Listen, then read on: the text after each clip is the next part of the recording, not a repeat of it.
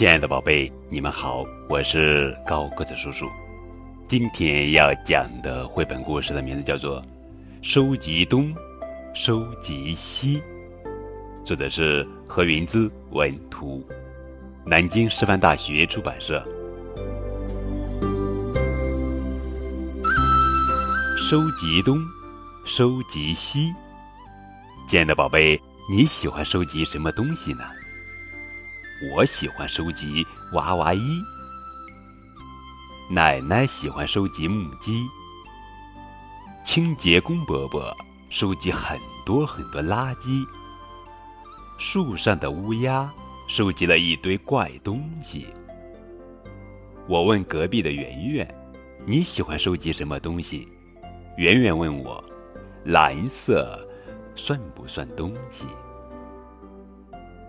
秋天喜欢收集落叶，月亮喜欢收集星星，海边收集了很多很多石头，天空喜欢收集云朵，小溪喜欢收集雨滴。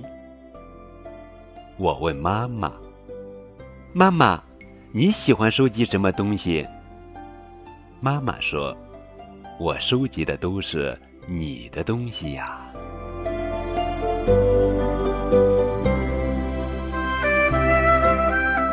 收集东西是很多人在成长过程中或多或少都会有的经验。